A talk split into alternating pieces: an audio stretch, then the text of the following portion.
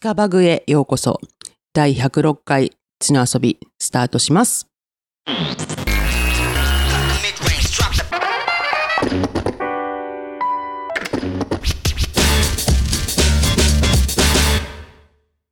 はい。ということで、9月に入りました。皆様いかがお過ごしでしょうか9月になってしまいました。はい。あのね、前先日、あの、神田町の手ぬぐいプレゼントもね、たくさん応募いただいたので、だからお手抽選したいかなと思うんですけど、私ね、すっかり忘れてたんですよ。二人とも、全然自覚がないでしょはい。んなんでしょうなん、なんだっけはい。なんでしょ今う日収録9月3日なんですけど、はい。 9月1日、3周年入りました。地の遊び。 ?2 周年でしょょいやいや、2021年の9月1日が1回目なので、だから丸3年2目です周年の3年目よね。そうです3周年じゃない3よね。年目に入りました。 3年目に入った。ははいい、はい、はい。え、9月1日からでしたっけそうす。です。ああ、そうなんですよ。それはそれは、もうね、すっかり忘れてて、すっかり忘れてました。なんか投稿せないかんか ったけど、はぁっていう。ですね。はい。気づいたらあれ今3日何日年目です。9月3日 です。今さっき言ったやん、今。10秒前に。そう。なんですよ。なので3年目に突入ということで、ね、皆さん本当にいつもありがとうございますと。ありがよとうごうざい続きますね。いや、本本当当ににね。すごいですよね。びっくりするよね。あっという間ですよね。こ結構、特に僕なんか行き当たりばったりでやってます けど。よく続けまあでも今ネタ詰まってますもんね。こそうえ。今もさ、収れ録何にするっていう。収はい録前のさ、会話がさ、お前面白かったのになんで撮っていなやかもったうちんょだって。っとね、 あの、これはまた別途放そう送しねますん。で。はいそうですねはいはい。ちょっと後藤的には不本意なんですけど、まあいいやもう。いいじゃねえよ。 さて、106回目は、スーさんがちょっとこれやりたいということで、順番も何もなく、はい時事的にもはい。今っていうことで、何のネタですかまあ、一応、中二病的理系用語シリーズっていうとこ ろを 右に続くやつね。右に続くやつで。ちょっと右もあれ、ちょっと本当に反省してますけれ ども。なんでいや、ちょっと本当に準備不足甚だしいなと思って。いや、準備不足っていうか、なんか、は問いがおかしいんだよ問。いがね、ちょ、その、オズマさんに言ってくだ さい。で、今日は、うんあの、みんな大好き、トリチウム。えみんな大好きじゃねえよ。 ね、あの、ニューニュースで今、あの、トリチウム、なんなんでしたっけえっと、農水大臣さんかなんかがちょっとこう、あ、汚染水って言っちゃってね。言っちゃってみたいなうん感じですよね。処理水だよね。まあまあ、まあ、言葉の使い方の話はいろいろあるかもしれないですけど、あれ、ど、ニュースとしては、どう捉えてるんですかね、皆さん、あの、ニュース。別に。ああ、でもなんか、あの、テレ朝のあの人、あのモーニングショーの人も、なんか、もう中国のなんかプロパガンダだみたいなことをテレビで言っちゃったみたいな感じになってて、うん。玉川さんあ、そうそうそう。だから、てんなんだろう、メディア的にはもう別にあんまり騒いでないのかなと思うんだけど、うんうんうん。どうなまあん、でしょうね。だっけ、あれだよねん。令和新選組とか、あーあの一派がそうね。反対してんじゃないあと立憲の一部。うんうんうん。うんうんあ、でも再選したね。あ、再選したうん、玉木さんが。あ、それ国民あ、ね。国民か。うんそうやそうや。まあ、その、まあ処理、処理水とか汚染水とかっていろいろ言われてますけど、じゃあ、結局、トリチ、まあ、トリチウム、なんたらかんたらって言ってますけど、トリチウムって何なの何みたいなといとう話こでろすねを少しはい。喋ってみるとどうかなと思ったんですけど、喋っても大丈夫そうですかそう、これ。ね、なんかね、でさダんメって言ったらどうすんのダメって言った三人らともさ、別にさ、反対してないから さ、ネタとして盛り上がらないって兄ちゃんが言い出して、いや、そこじゃないっていうね。血の遊び的には、そもそもトリチウムとは何かとか、うん。ね、こうその、どんぐらいの濃度なのかとかが、本当はどうなのかとかを、うん通算的にこう解説してもらうみたいな感じですか、そうですね。はい。ちなみに、トリチウムってうん。なんだかわかります、三重水素。三重水素。うん。H が3つあるってこと ?H3O ってことまあだから結局そこからですよね。うんな、何なのか。まあ、重す水素じゃないよね。重水素っていうのがあるんですよ。だから、うん普通はうん H って、うん。えっと、陽子が一つ。 H プラスやもんね。でう、んえっと、重水素が陽子が一つと電子が一つ。違うんですよ。陽子が二ついや違うんです。陽子が2つになるとヘリウムっていうあ、そっかも。のになるんです。陽子が、電子が2つ。 電子が2つは、あの、水、水素イオンみたいな感じになりまはいすね。はいはい。あそうやねじゃあそこから聞こうか。はい、 そうですね。まあそうなんですよ。まあ、そもそもこの世の物質ってどうできてるのかっていうと、まあ分子って言われ言われるものからできてるという話です。まあちょっとここを否定されちゃうと話が、はい。仮説ね。 暫定ってこともうね。最近ね、もう信じなくなってきた、この理系の言うことを。まあじゃあ仮にね、全部ファンタジーじゃん、論争的には。そうですね。 そんまなあん、たらうちらの存在自体がファンタジーそうですよ。はいそう、宇宙が11時期にあ AI るかもしれないんだよ。じゃあこの番組なんでも幻ですな。まあその辺の誇張の夢的な話は、あの時期お送りすることになると思いますそうのでですねはいまあ仮説か本説かわかんないですけど、一応はいそういうことにしときましょうと、はいはい。でその分子っていうのは例えば一番有名なのは、まあ、水とかですかねあの H2O。 H2O だか思らい出がいっ ぱい。うんちょっと切なくなるよねあれ言いたくなるね。はいはい。まごめんあなさ H が2つと O が1つでこの H とか O とかが何なのかっていうと、うんまあ、それが原子って言われるもの原子っていうのは原子核っていう、まあ、真ん中にのこう粒の周りにうん電子っていう粒がくるくる回ってるとはい。これがあの、まあ、ボーアさんっていうのが考えたあのモデルはい。へえ。仮説ね。仮説ねボアさん考えたね。 はい、仮説はい、あまあ見えんけんね、うちらね。そうなんですよすごいちっちゃいんで、うんなんとかナノメートルとか、ナノメートルとかってわかりますかねナノってどのぐらいメートルの1000分の1。ミリ、あ、メートルの1000分の1がミリで、ミリ。うんミリの1000分の1がマイクロ。マイクロ。で、マイクロの1000分の1がナノ。ナノはいはいはい。っほう。てつこまりと何分のは、 1 ?1000 かけえっ1000と、かけミ1000。リの100万分の分の1。 1はいうんはあ。っもていうう全然わからんよ。そういう物差しがないと測れないっていうぐらいのは小い。ささですね。なるほど。で、大体、あの、原子っていうのは、あの、真ん中の原子核がどうなっているのかっていうので種類が決まってるんです。あの、水素とか炭、あの、水平、リーベとかリーベですやねりましたよね。はい。で、水素っていうのはその中でも一番小さい、まあ、この世の原子で一番小さい原子。仮説ね。 うん。元素表的には一番小誰さいと。か、この仮説っていう言葉を今日何回出る のかかカウントしこれ、血の遊び用語に入るよ。正解者には何かプレゼントがあるかもしれないです。 うちらが数偏見正解で選んであ。そうね。水素1億個プレゼントね。でもモルっていうのが、あまあちょっとすごい、まあ、いきなり話脱線しますけど、モルってあったね。あったあった。その覚えてる。じゃあ原子がどのぐらいあるのかっていうの一個一個数えると、もうなんか単位がおかしくなるので、うん。あの、なん1モルとか2モルとかそういうので数えようみたいな。うん。 1モルっていうのは、うんあの、有名なアボガドロ数っていうのを使うんですけど、はい。 6.02×10 の23乗はいはいはいはいはい1はモい。ルとしよう。これそうは、でしたね。基準は、うんあの、炭素の原子、炭素っていうのは、えっ、と、 C な。C 中の原子が6番目よねあ違う。あえっ、と原子核の中の陽子っていうのがあれちょっとど忘れしましたけどた12個かな水平、リーベ、僕。6番目じゃないろろそれ K 多分違うあそうかカリウムかなんかじゃないか空のなね。7マが、あアる。ルミシップスシクッラプースクかク、クラークか。クだから多分あ10 12 12 19じゃない調べま10す。 12だったと思うでその炭素シをールは 6.02×10 の23乗個集めるとちょうど 12g になるとかいうあの数字というまあ豆知識ですけど仮説ね。仮説ね うん。オッケーオッケー。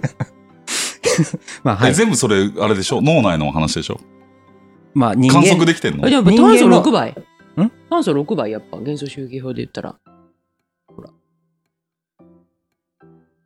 うん、6よ。僕の船やもん。質量数か質量数が12あとごめんなさいなるほどね。あのそういうことね。陽子が6個中性子っていうのがうんそうやそうや6そう個合計そうや。で陽子と中性子ってあの重さが一緒なんですけどあの陽子と中性仮説子を足した数のことを質量数って言って、まあそれが12っていううん。まあちょっとそれは置いといてちょっと話がご ちゃごちゃしちゃいましたけど、うん。まああの原子核っていうのはあの陽子っていう粒と中性子っていう粒この2種類があの組み合わさってできてるで陽子の数が何個かっていうので原子の種類が決まっているっていう感じです。はい大体大体の物質は、あの、原子核の中の陽子の数と中性子の数が一緒になっていることが多いうん。っていうのが、まあ一応前提としてあります。はい。じゃあ水素はどうなってるのかっていうと、いわゆる自分たちがよく見る、よく、まあ見えないけど、よく触れる水素、あの水とかに入ってるやつですね。うんは、ほとんどが原子核として陽子が1個、うん。で中性子がなくて、うん。で、その周りに電子が1個回ってる。うん。まあ、これが、いわゆる水素です。うん。で、えっ、と、同じ原子でも、さっき言ったあの、中性子っていう数が違う原子があるんですね。で、それのことを同位体って言うんですけど、あーあったね。で、あの、まあまあ、同位体って同じ同じくらい。位同じくらいの体。体ですね。で、有名な水素の同位体として、アイソトープ。あ、そうです、そうです、そうです。なんかアイソトープ研究所みたいなのないですか、そうのん大学病院とか行ったりすると。あるね。で、有名な水素の同位体っていうのが、あの水素、いわゆる水素の他に2つあるんです。それが、さっき出てきた、あの、トリチウムっていうのと、あと、重水素、デューテリウムっていうやつ。で重水素は H2。いや、H2 は水素分子ですね。はいはい。あ、そっかそっか。はい。重水水素は何なの重水素っていうのは、陽子が一つ、中性子が一つ、電子が一つっていう構成だと、重水素っていうんです。記号は記号は、あ、記号は H のままなんですけど、あ、そういうことね。あの、実際こう、化学式で書くときに H の左上とか左下とかに数字を書くんですよ。で、あの、左下に陽子の数を書いて、左上に陽子足す中性子の数を書い書くっていう、まあ、えっ、と、やり方が、じゃあ H の1、2になるんだ。そうそうそう。うんこういうことです。はいはい。あそうで。す。H11 っていうのが、あの、水、いわゆる水素。うん。で、H21 っていうのが重水素。で、三重水素っていうのは、陽子が1つ、中性子が2つ、電子が1つ。こうなってる。だから H31 みたいな書きます。うん。で、ちょっとその数字書くのが煩わしいから、あの、いえっ、と、H じゃなくて、重水素のことをデューテリウムの頭文字で D って書いたり、うん。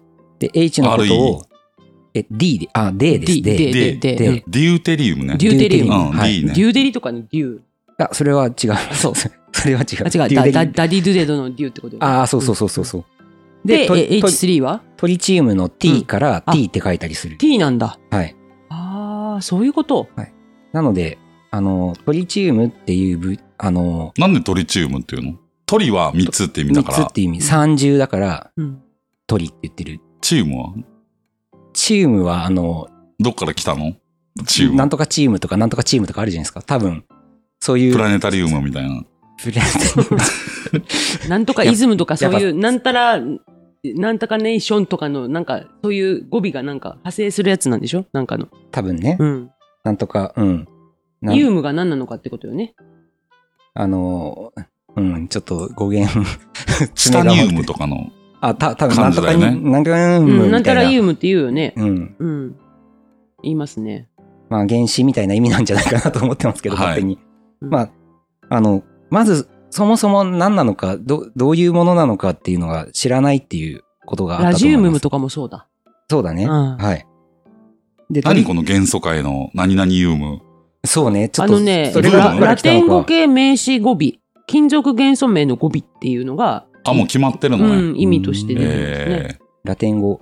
うん、みたいです。それ神様がいたのかなうん、ああ、どそっうかか。もしれんね。あーなるほどね。うん。まあ、結構だから、どっから、あの、語源が来たのかっていうのも、いろいろ面白い、ね。なんか味わい深そうですな。最近発見された元素とかもいろいろね、あの、だから、なんだっけ、に日本で発見されたやつとかも確かありましたよね。ああ、なんかあったね。うん、なんだっけ。なんか、なんか、紙を噛んでね。紙を噛んでるの、それニュートリノ。あ、そうか。全然違った。 ひどい。で、その、トリチウムって、まあ、い今、そのわ話題になってるのは、このトリチウムがうんたらかんたらっていう話なんですけど、なんでトリチウムがそんな問題なのか。このトリチウム、水素っていうのは、一番最初のあの、陽子一つ、電子一つっていう状態が、まあ、水素原子群としては一番あのリラックスしてる状態うん。なんですね。あの表現するとすれば。 H の11ね。 H11。はいはい。うんこれが一番リラックスしてるうん。重水素とかってなってくるとちょっとなんでしょう例えばわかんないですけど林田さんとかもしあのもしかしたら一人の時間みたいなのが必要なのかもしれないけど常に人が誰か隣にいるみたいな生活、はいはいはい。ちょっとたまにスーさんがいるみたい な。あまあまあでもうん僕でもで、後藤くっついてきたらトリチウムみたいな。そうですねだからここは鳥チームなのかもしれ ないとうんでやべずえ、やべえな。さすがにずー処っ理しないと。 しない で。 とだからそうなんか地の遊びは鳥チームなんですねうん。誰が容姿なのかっていうあのポイントありますけえど完全に俺やろ。まあこねの中じゃ。俺も陰キャだけ ど、あなたたち陰すぎるんや。え、待って待って待って。そういうこと はい、陽子陽子っていうのは、あえっと電気的にはプラスっていう電気を持ってますう。んプラス1の電気を持ってます。で逆にあの電子、周りを飛んでる粒っていうのはマイナス1の電気を持ってます。で中性子っていうのはその名の通り電気を持ってないっていう、フラット、ニュートラルみたはいいなはい。感じですね。だから、林田さんがプラス1の電気を持って、僕と後藤さんがフラットみたいなはいはい。いイメージ合いますや、電子だよね。どっちかっつったら。かというと、 そうですね。どっちかっていうと電子だよね。どちらかというと電子かもしれないですね。まあそういうような状態。だから、ちょっとトリチウムくんっていうのは、まあたまには一人になりたいみたいな風に思ったりするんですよ。はいはい。で、そうすると、たまにっていうかもう基本的に一人になりたいけど、 はい。もう泣く泣く3人でいる存 在ね。トリチウムは。まあそうですね。だって H がリラックスできるんだからさ。そうですうね。ん。はい。うん。まあ、そうですね。うん。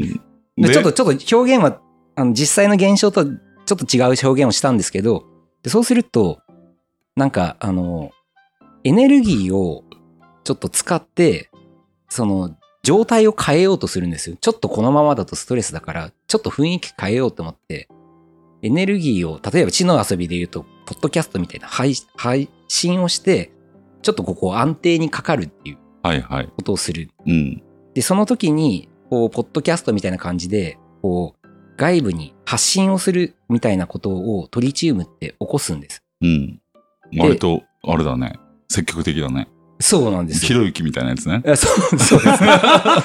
えまさに、うん。まさにその発信をする、その発信されたもの、我々で言うとこのポッドキャストの電波みたいなものが、いわゆる放射線って言われるもので、はい。この放射線を出したがる、あの、同位体のことを放射性同位体っていう言い方をします。で、トリチウムは放射性同位体なんですうね。ん。で、最初の、あの、水素、元々のオリジンの水素は放射性同位体じゃないと。何も発信しない。リラックスしてるからリねラッ。うん。まあ、そういう構造なんですね。ここまでははい。大丈夫ですか大丈夫です。はい。あ、意外とちょっと時間を使ってたというね、今気づきました。うん。で、えっ、と、じゃあどのぐらい、えっ、と、どういう発信をしてるのかっていうところになるんですね。ただ、トリチウムくん結構発信は控えめなんです。炎上するからね。炎上しもそう ね。 うん。で発信、発信積極的なやつもいるんですね。うんその、もっと危ないやつもいたりす危るんですけないどトリチウムくんがいるよね。トリチウムじゃなくて、他の、例えばリンとか、うん。あの、炭素とか、まコあ、サックみたいなやつだね。セシウムとかうん。ねコサック、そう そう。そういうもっと戦闘民族もいるんですけど、うんあの、トリチウム君比較的、あの、お穏健派。はいはい。だから、そんなに発信しないんですよ。なるほど。はい。例えば、あの、まあ、ちょっと、比較されてもっていうところはあるかもしれないんですけど、例えば、えっと、有名な炭素、えっと、炭素14っていう、あの、146C っていう、あ原子が同位体があるんだ。あの炭素の同位体があります。これほうほうすごく有名なんですけど、なんで有名なのかっていうと、あの発掘した時とかにあの年代測定みたいなのするじゃないですか。はいはいはい。でうん炭素放射性同位体なんとか法みたいなのがあはいはいるんですエジプトのねはいはいあはそういであの、ミイラとか喋るときに使うやつね。吉村先生がやって炭素14っていうのがその発掘したものにどれだけ含まれているのかみたいなのでその年代を測定するっていう方法があったりするこの炭素14がだいたい、まあ、数字で言うと160ぐらいのエネルギーを出してるんですね、うん。でそれに対してトリチウムっていうのは19ぐらいなんです。 19。 19。そんなに積極的ではないんです。うんなるほど。まずだから、あの、同じ放射性同位体って言っても、あの、全然あの、種類によって戦闘力が違うっていうのがあったりし ます。まあだからあれだよね。ラディッツが来た時のクリリンとブルマぐらいの差だよね。なぜクリーンとブルーを比戦べた闘のか力もがね、微妙な差やな、 160それ。と。いやいや、だいぶ違うよ。た戦闘力たったの5かみたいな、ね、そうそうそうそうそうやつですよね。うんそうそうそ ウう。ミガメぐらい。あのもうファミコンのゲームみたいなすい感まじせん。ですね。はい。はいで、あと、その、ま、エネルギー、さっきの150とか19とかっていうのは、まあ、どのぐらいのエネルギーを持っているのかっていうところだったりするんですけど、これもあの、あんまり知られてないかもですけど、放射、その、まあ、我々、地の遊びで言うとこのポッドキャストですけど、あの、ポッドキャストじゃなくて、YouTube とかっていう発信の方法もあれば、まあ、テレビとかっていう発信の方法もあり得るんですよね。はい。 うん。で、このトリチウムくんも、このエネルギーを発散するのに、チャンネルがある。るのね。いろいろチャンネルがあるんです。うんで、トリチウムくんの場合は、ベータ線っていうものを採用してるんですよ。はいはいはい。なるほど。ガンマ線とかね。あ、ベータ線。線とかありますよね。はいアルフよァ、くガンマ、ベごータ。存知。で。まあ、前もちょっと言葉だけは出てきたかもしれないんですけど、うん。この発信する放射線っていうのは、大きく3種類ある。はい。アルファ線、ベータ線、うん。ガンマ線うん。ってありあります。で、これはあの、エネルギーが大きい小さいとかじゃなくて、そもそも放射線の種類が違種うん類ですね。ね。うん。で、まあ、どう違うのかって難しいんですけど、 AM か FM かみたいな話よね。まあ、そんなもんだと思ってください。はい。うん。でアルファ線っていうのが、まあ、あの、一番大きいのかな。えっと、ヘリウム、ヘリウムっていう陽子が2つでできている原子があります。このヘリウム原子核が、あの、発射されているのがアルファ線。で、ベータ線っていうのは、電子、電子が発信されてる。ガンマ線っていうのは、電波、光とか、ああいうのが発信されてる。はいまあ、そういう種類の差があります。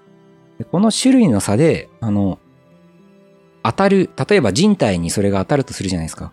アルファ線が当たった時と、ベータ線が当たった時と、ガンマ線が当たった時と、同じエネルギーでも全然、あの、当たり方が違うんですね。うん。ううん。だかん。なんか、あの、ら太陽光線はガンマ線だよね。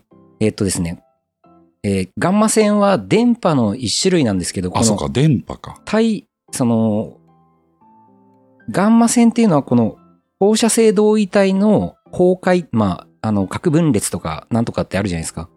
こそういう現象で生まれた、あの、電波のことをガンマ線って言あ、うんでなするほど、なるほど。だから、例えば有名なので X 線とかっていうのもあるんですけど、まあ似たようなものなんですけど、作り方が違うので名前が違うっていう感じなんですね。うん。ただ X 線とか、まあ、太陽光線とかガンマ線とかとは全部あの同じ電波です。はい。まあ違いがあるといえばあの振動数とか周波数みたいのが違ったりしますけれども、うん。まあそれはそれでちょっとあのいろいろあるんで、で、このベータ線っていうのを出してます。うんで、例えばあのガンマ線っていうのが結構あの強烈で貫通力が強いんですよね。はいはい。だけどこのトリチウムの やつ、ベータ線っていうのは、貫通力がどのぐらいかっていうと、だいたい紙1枚ぐらいで止まる。うん。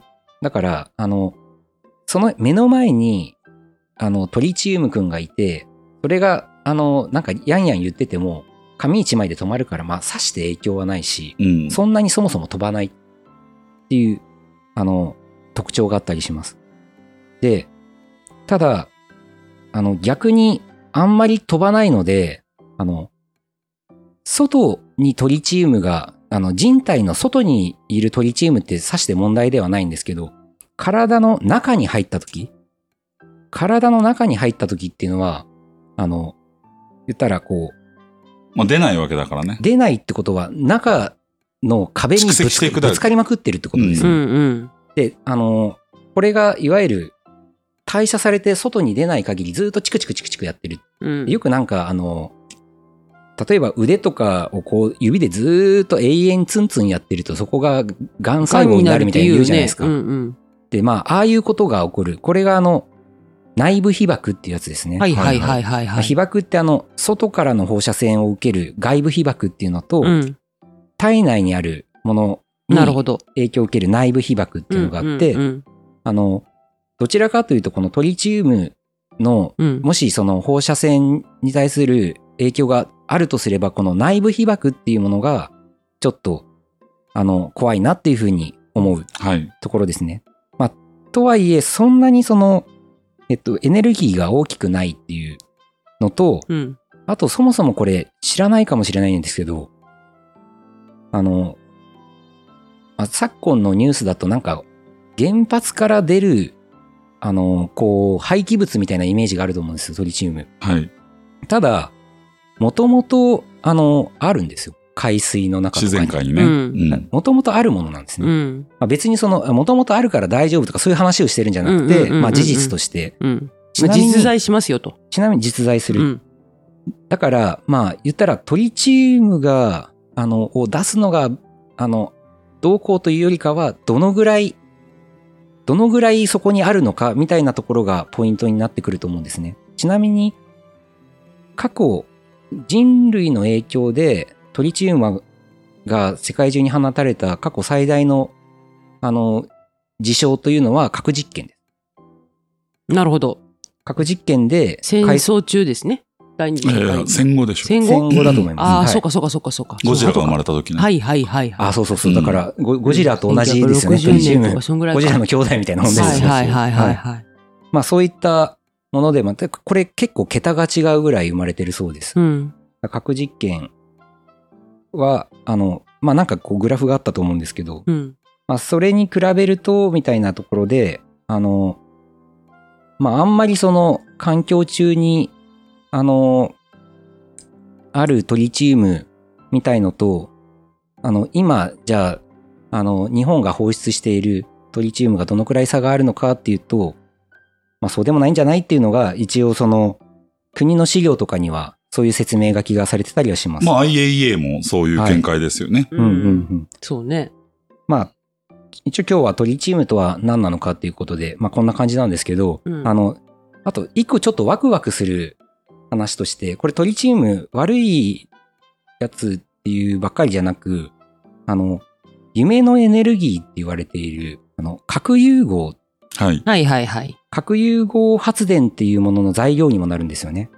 まあ、核融合発電、いろんなやり方があるんですけど、そのうちの方式の一つとして、このトリチウムを使う。で、トリチウムっていうのは海水中にまあ無限にあるみたいなうん。ところがあるので、まあ、これをあの発電に使えたら、もう実質無限大無限大のエネルギーなんじゃないかと。で、このトリチウムを一番活用している、あの発電をしているのが、えー皆さん大好き、太陽ですね。あれ、太陽っていうのは、このトリチウムとかの核融合反応っていうので輝いてる。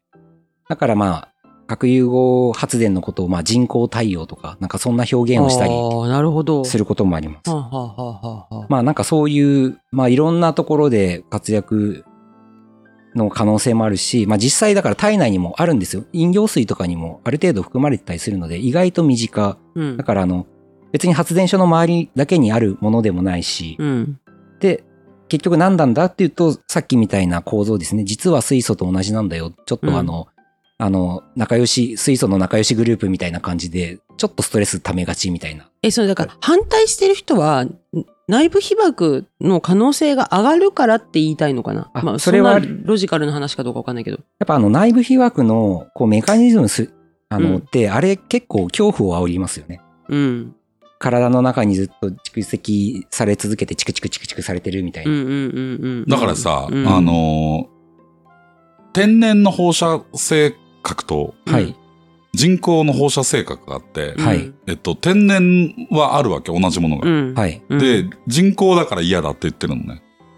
みんな。だけど、はい物は同じなんよ、これ。うんこれあの、まあ、天然 物と、た、例えば天然物のマグロと人工物のマグロは結構違うかもしれないですけど、あの、トリチウムって構造が簡単すぎて、うん天然だろうが人工だろうが、うんあの、違いを作、逆に作れないですよね。だから、これは、それはうんあの、科学的に安全だって言っても、うんうん科学的じゃないっていうわけね。その反対してる人は。あーなるほど。だけど、うん。え、じゃあさ、うんその、そもそも海中には4 140億トンのウランが眠っていて、うんはい。自然ともう海水の中には太古の昔からトリチウムがあったと。あるよね。うんで、今、その処理水をうん流してるんだけど、うんあの、本当に海水で薄めて、うん影響がないぐらいまで薄めてううんん。流して、うんで、うん1週間後の検査でさ、うんそのもう測定できないぐらいのそうですね。うん値だったので、うんまはあい問題ないでしょうと。うんで、これはもう、うんあの、国際基準を満たしているだけでなく、うん要はその自然由来のううんん。放射性と物質と比べうんうんて遜色ないわけ。うんうんうんだけど、すまあ嫌なんだよね。嫌なんですよねその総量を薄めてるっていう意味が理解できない、みんな。そそうですね。いや、そそれは本当そうだと思います。だからはね、岸田さんとか、うんあの、小池さんがう、ん福島沖の魚食って安全だっつってるけど、うん本当に、あうん今のその処理水って飲料用になってないから、うんあのままは飲めないんだけど、そうねろ過して、うん岸田さん飲めばいいと思う、俺まあ、ね、テレビで。かいわれ食べべたみたいにね。そうそう、あの、うん飲めるんです、実際。あうんうんうんうんの、飲料水と変わらないので、うんで、ほら、飲めるでしょって、うん一国の総理が飲んだら、うんあ、そっかってすごいパフォーマンスになるんだけど、うんでもそれなんか心情的に嫌じゃん。うん。まあまあね。自分も。なんかね。うんえ、でも飲飲めて、飲む飲むの仕事って言われたら多分私普通に飲むよ。俺もね、飲める。ね、うん飲めるよね。だ結で局も多分それやんないのは、うん彼らにうそんそこまでの科学的知見がないんだ多と分そうだと思う。んうん。まあそういうのもで混乱することもあるかなと思って一応まあそれ系の勉強してたっていうのもあってちょっとそもそもこの物質って何なんだっていう話をしてみたかったっていう。でもうそわかりのます科学的ってなんだっていうねすごい哲学的いや、なで問いもにそう よ。ほんと入そっう。てきてるえだって人間だって動物なわけで、この地球っていう生態系の中でどう、人間っていう動物が営んだ結果、プラスチックが生まれ、何が生まれてしてるだけなわけで、うん人口とか、科学とか、まあ非ね科学とか関係ないじゃんと思うけどね。お大きな目で見ると本当はそうなんですけどね。そしたらそその今令和新選組とか言ってるのは さいやマジであれ情弱ビジネスだからうだよ、本昨当日に大丸の前でなんかやってたよ。でその、うんほ本来200各種あるのを、うん。今回は60各種しか調べてないとであ60あ。各種が安全だと言って残りの140 140はどうどなんうだすとるかん言だうみたんだいけな。ど、うん残りの140は計測できないっつってんだろ、うううんうんうんまあね。いやそうなんですよね。計測できないぐらいの値で、うん計測できるぐらいの値の60各種を取り除くのが、うんあの、アルプス ALPS っていうんうんううん処うん処理装置じゃないですかうんう。んうんで、それで処理やったら、あと140はどこ行ったんだとかって言ってるわけ。うんで、これ、見事に騙されていくね、みんな。うんうんそうねうん。数がやっぱり60に対して140まだあるから、国が隠してるみたいに思うんでしょうね、うんきっとね。だけどもう、あの、本当に、令和新選組の、はい。あの、支持者の方がもしいたらね、はいまあこっちの遊びにいるかどうか知らない そうでですすけ ど、ね。いたらマジでオレオレ詐欺に気をつけてほしいですね。そうだねうん。そういうことだねう。ん。まああとまあに似たようなあの論点でいくとじゃあ安全って何なんだっていう話にもなったりするんですね。うん。じゃあいつも飲んでるうんあのお水、うん。どうなんっていうところもあったりする。信用してるよね。でちなみにこの今日はまあトリチウムっていう話なんでじゃあトリチウムは、うじゃあそんなに言うならちょっと体に入れたぐらいでも本当に大丈夫なんでしょっていう問いがあり得ると思うんです。うん、でこれは、うん、まあ、さっきの言葉で言うとかうん科学的っていう言葉がどうなのかっていうのはありますけど一応あえて科学的っていう言葉使いますけど科学的な答えとしては分からないがあの正解ですね。うん、なぜかというと人体で実験できないからうん、で一応その、まあ、マウスとかでの実験はあるけど、うんじゃあそれがそのまま人体に適用できるかどうかっていうのはよくわからない。別の話だからね、それはね。ただ、えっと、うん一個一応マウスの実験の中で言われているのは、敷地みたいのがあると。うん、で例えば、まあじゃあちょっと高い、あの、段差から飛び降りるみたいなことをうん想像してみてください。うんまあ、10センチの段差からジャンプしてピョンって飛び降りる。うんまあ、ちょっと衝撃があるけど、さして人体には影響ないですよね。うん。で、じゃあ1メートルになる、うん、飛び降りる、まあう、ん健常な人だったら、うん。あの、特に影響ない、まあでもちょっっと年取ると膝が痛いですな。と、そうそうそうそう1メートルはなだけど、例えば、3メートルとかってなってくるとどうなるだろういや酔っ払ってたら平気かもしれない。だからその、あの、ある一定の高さぐらいまでは、うんまあ言ったら、影響は無視できるうんほどー、うん、だろうえと。だってさ、これそもそもさ、うんもう人類が生まれてからずっと体内に摂取してきてるじゃん。そうね。もうそうそうだからその自然界と近いかどうかよね。そうですね自然界以上のトリチウムがうん、はい体内に入っても大丈夫なんですかっていう問いだったら今の、そうですうんね。うんうんうんうんあの例でいいんだけどうんうんうん自然解と同程度に薄めたときに、うん。いやもうそれ、その摂取量はもうしょうがないよね。しょうがないですね。しょうがないよね。はいこれ以上減らせないという。うん。だから、あの、やっぱそういうこと考えるときに、そういう、こう、あの、ぐ、あの、いや、大丈夫ですよとか、大丈夫じゃないですよだけの、あの、視点じゃなくて、自然体え俺ね、その最後に科学者がわからないとか言うから混乱すんだよね。本当に無責任科学 者は。本当にわかんない。もうだからもう理系信用できないようになってるよ、この血の遊びやり始めたからさ。 まあ、ちょっと、こいつらなんか数式数式言うくせに最後わかんないってなんだって。まあちょっと全部仮説かよって思うんだよ。まあ、ちょっと僕をあの、科学者代表みたいに捉えちゃうと、あの、いやもうかランランとスーそうさんだよね、そうね、乱数 ちょやっねと。か科学者、プロ科学者に対しても、はなはだちょっとい、やいやプロ科学者がそうじゃん。もうこのコロナの話でももう本当に。でもさ医者ほ本当どにさ信用できねえわね、本本当当に確かなものなんてないってことですようん。だから。 まあそうね。うんいやまあ結局わかんないわかんないよことばっかりなんですよ。うんいや、そらそうなんだけ どさ、その、本当にわかんないことだらけなんだけど、うんその中で一応科学的かどうかで、それに信用していくわけじゃん。うんうん。だけど、その最後最後突き詰めたらさ、うんじゃあトリチウム体の中入れてもいいんですかさっきにさ、わかりま科せん。学的対応としてはわからないが正解ですとか、ヘッジするわけ、自分の身分を。うんそうねもふざけんなと思う、 本わまあわからないけど、当。わかりやすくここまで言えよって。ここまでは調べましたみたいなことを言ういや、のだかからな。コンプラとかさ、言いすぎるからさ、みんなヘッジになるんだよ。そう、わかる。うんまあ、それも俺もテレビでこんなこと絶対 ある。ね、ほんまあと一そ応ういう意味でも。はい。あの、うんちょっとトリチウムっていう、はまあ中二病的理系用語を少し話してみました。まあテレビでは全絶対やれないし、林田コメントもテレビでは出ないコメントが出るという意味でも、この回も貴重な回にまあ、ね。この発言が影響して降ろされる可能性ありますけ ど。ないです よ。そう。誰も言えないよ。はねい。はい。ということで、第106回はスーさんによるですね、トリチームについての解説ということで、おはい届けしました。ありがとうございあまりしがとうござたいま。ありがとうございました。